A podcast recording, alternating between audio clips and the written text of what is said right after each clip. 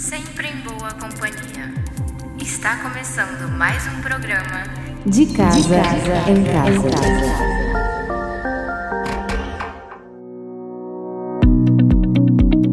Olá, bom dia! Sou eu, Pastor Dalmo. Aqui estamos mais uma vez debaixo da graça de Deus e sempre em boa companhia. É claro, você. Aqui você é abençoado, encontra pessoas e se conecta com Deus. Muito obrigado por permitir estar contigo no teu trabalho, na tua casa, no teu escritório, no teu carro, ou seja, onde você estiver estaremos juntos. Jogue a tristeza de lado, levante a cabeça, dê um sorriso. Jesus te ama, Ele é a tua força, a tua esperança, a tua salvação. Provérbio do dia, Provérbios 4, versículos 11 e 12. No caminho da sabedoria te ensinei, e por veredas de retidão te fiz andar. Por elas andando, não se embaraçarão os teus passos, e se correres, não tropeçarás.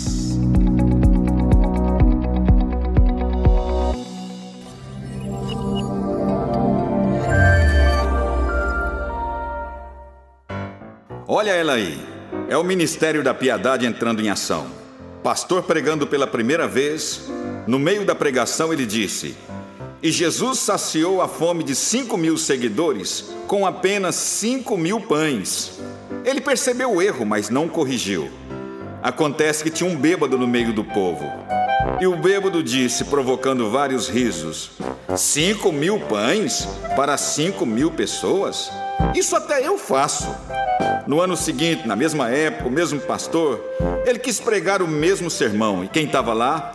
O bêbado. E ele começa então a pregar. Com somente cinco pães, alimentou e saciou a fome de cinco mil seguidores. Aí o pastor lançou aquele olhar de vitória sobre o bêbado, né? E o bêbado disse, com muita tranquilidade: Também não é vantagem nenhuma. Com a sobra do ano passado, até eu faço.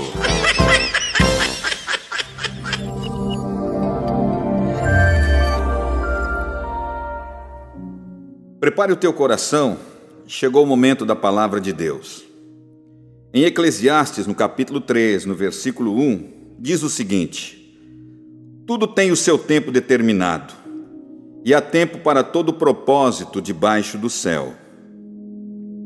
Creio que um dos maiores desafios desta terra é se relacionar bem com as pessoas.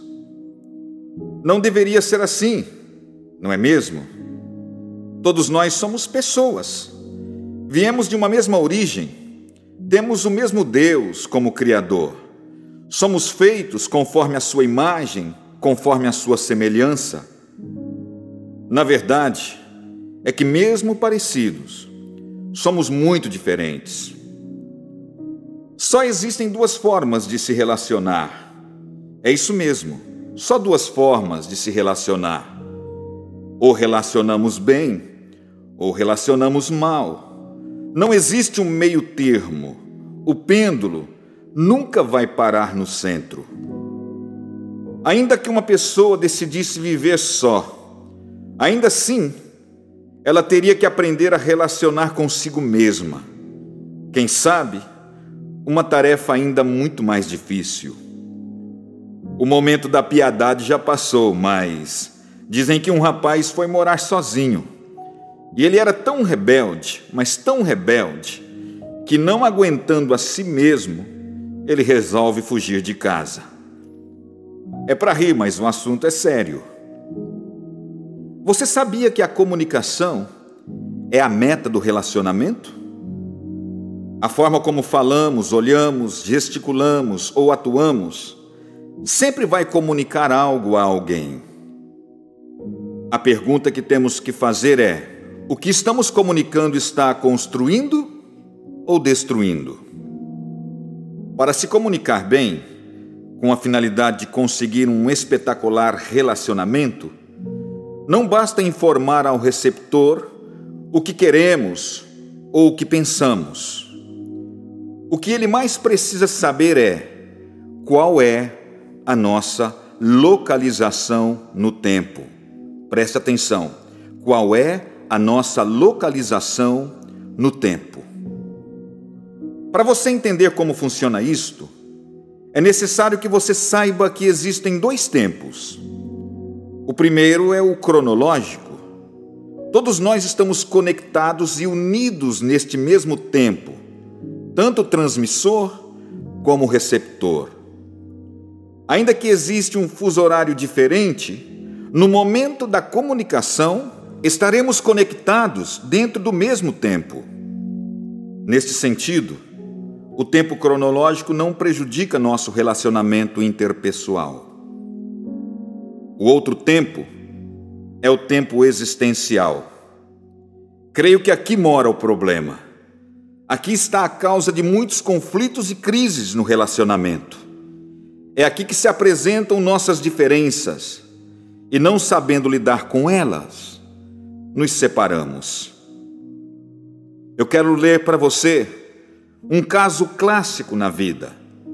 Em Gênesis, no capítulo 13, versículos 8, 9 e 11.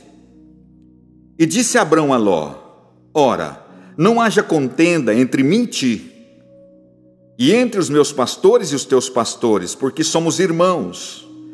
Não está toda a terra diante de ti? Eia, pois, aparta-te de mim. E se escolheres a esquerda, irei para a direita. E se a direita escolheres, eu irei para a esquerda. Então Ló escolheu para si toda a campina do Jordão e partiu Ló para o oriente e se apartaram-se um do outro.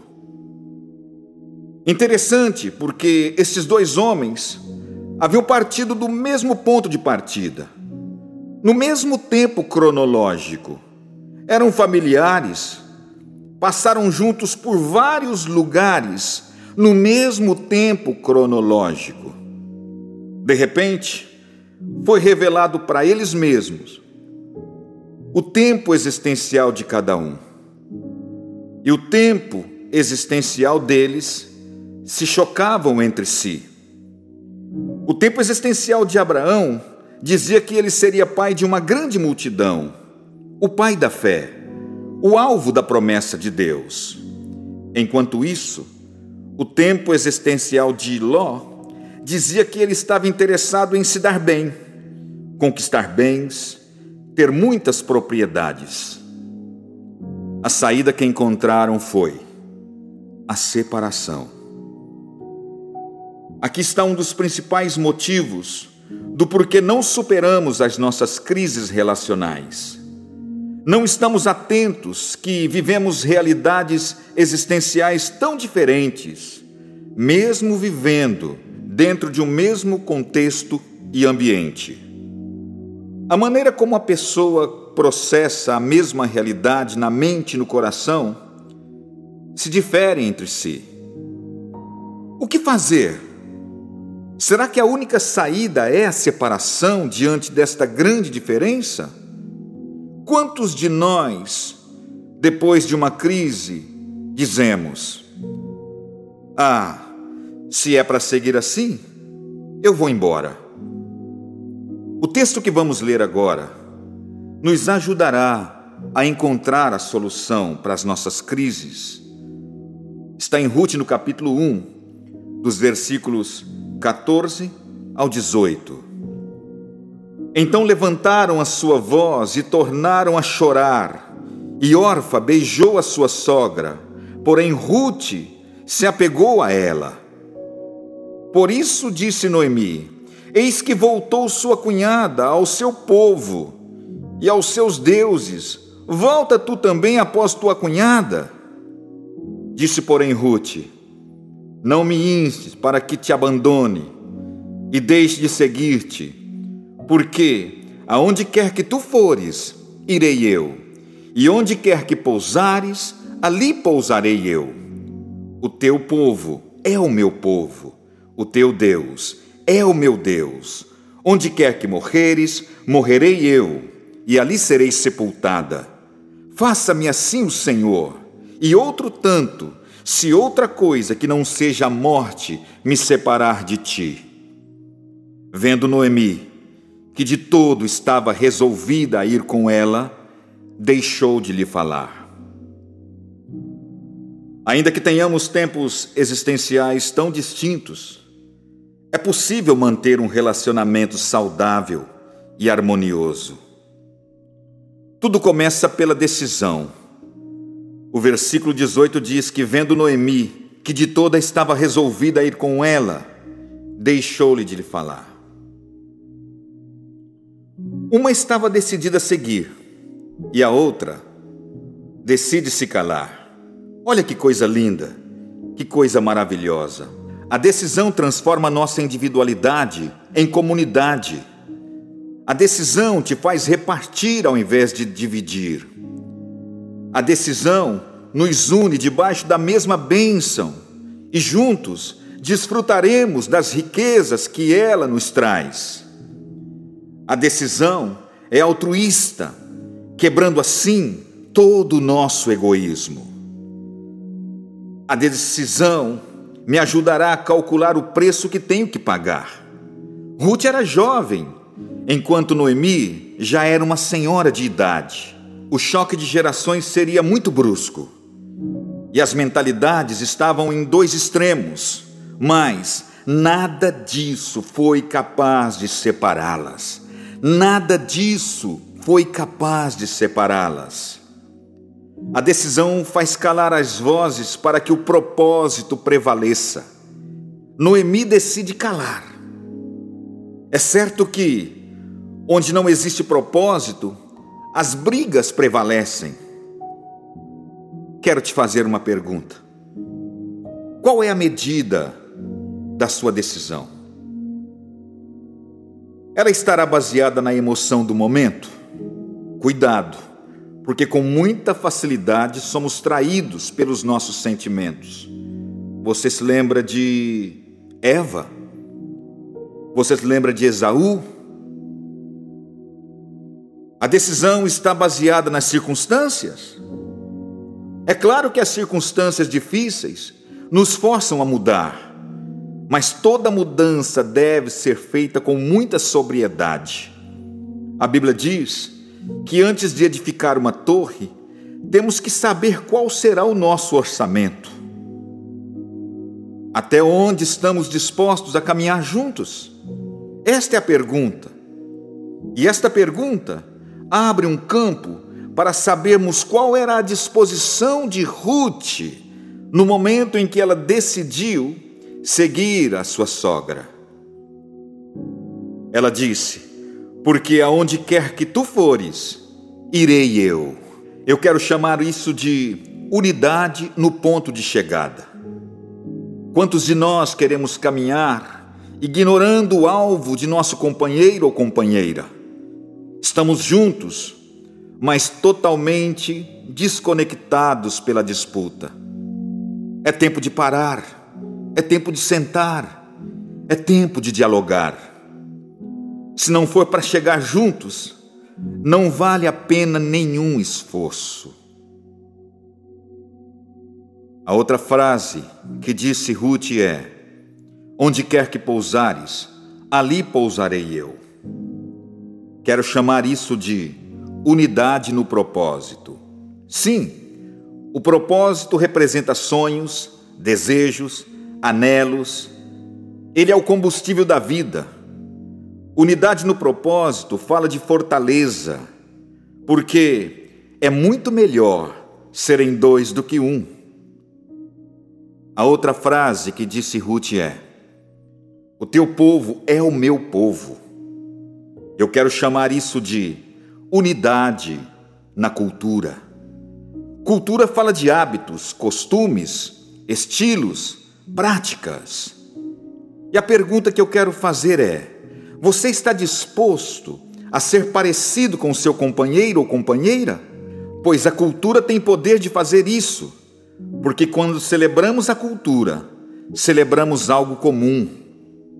Paulo disse: Sejam, pois, meus imitadores, assim como eu sou de Cristo.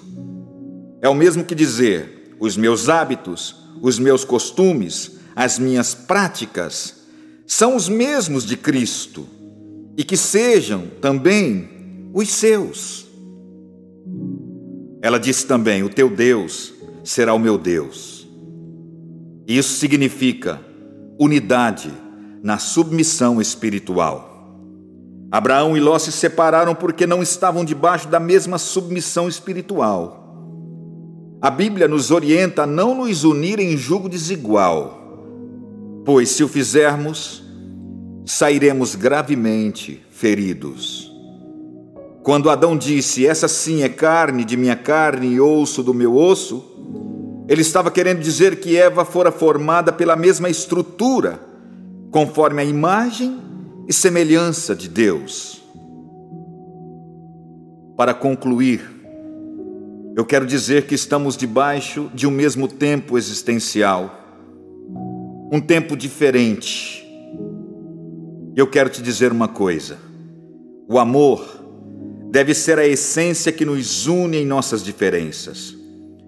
A Bíblia diz que Deus é amor, e não que ele tem amor. O amor não é uma partícula de Deus, e sim a sua substância. Toda a estrutura de Deus é amor.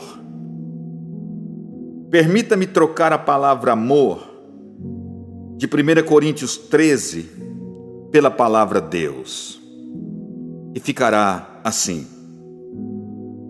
Ainda que eu falasse a língua dos homens e dos anjos, e não tivesse Deus, seria como metal que soa, ou como sino que tine. E ainda que tivesse o dom de profecia e conhecesse todos os mistérios e toda a ciência, e ainda que tivesse toda a fé, de maneira tal que transportasse os montes, e não tivesse Deus, nada seria. E ainda que distribuísse toda a minha fortuna para o sustento dos pobres, e ainda que entregasse o meu corpo para ser queimado e não tivesse Deus, nada disso me aproveitaria. Deus é sofredor, é benigno, Deus não é invejoso, Deus não trata com leviandade, não se ensoberbece, não se porta com indecência, Deus não busca os seus interesses, Deus não se irrita, Deus não suspeita mal não folga com a injustiça, mas folga com a verdade. Deus tudo sofre, tudo crê, tudo espera. Deus tudo suporta. Deus nunca falha, mas havendo profecias serão aniquiladas, havendo línguas cessarão, havendo ciência desaparecerá. Porque em parte conhecemos e em parte profetizamos, mas quando vier o que é perfeito, então o que é em parte será aniquilado.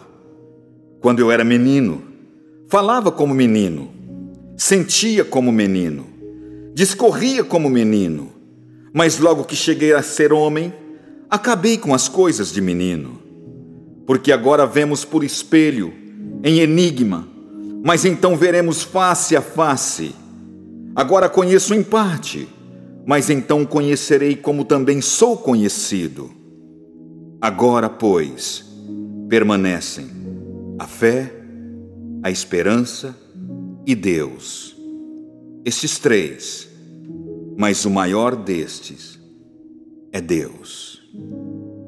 Que a paz, a bondade, o amor do Pai possa estar ministrando a tua vida nesse momento, imprimindo esta verdade no teu coração que Deus te abençoe, no nome de Jesus. Amém e amém.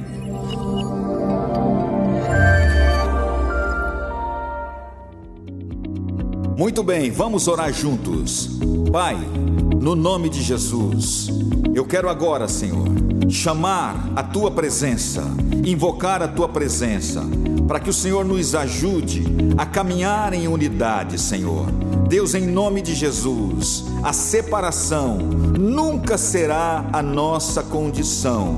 Ajuda-nos, Senhor, ajuda a vencer todas as nossas limitações, porque sabemos, Senhor, que a unidade entre nós revelará a tua pessoa ao mundo. É no teu nome que nós oramos, Senhor. É no nome de Jesus. Que Deus te abençoe. Até o próximo programa. Em nome de Jesus. Amém. Amém. Tchau. Que Deus te abençoe.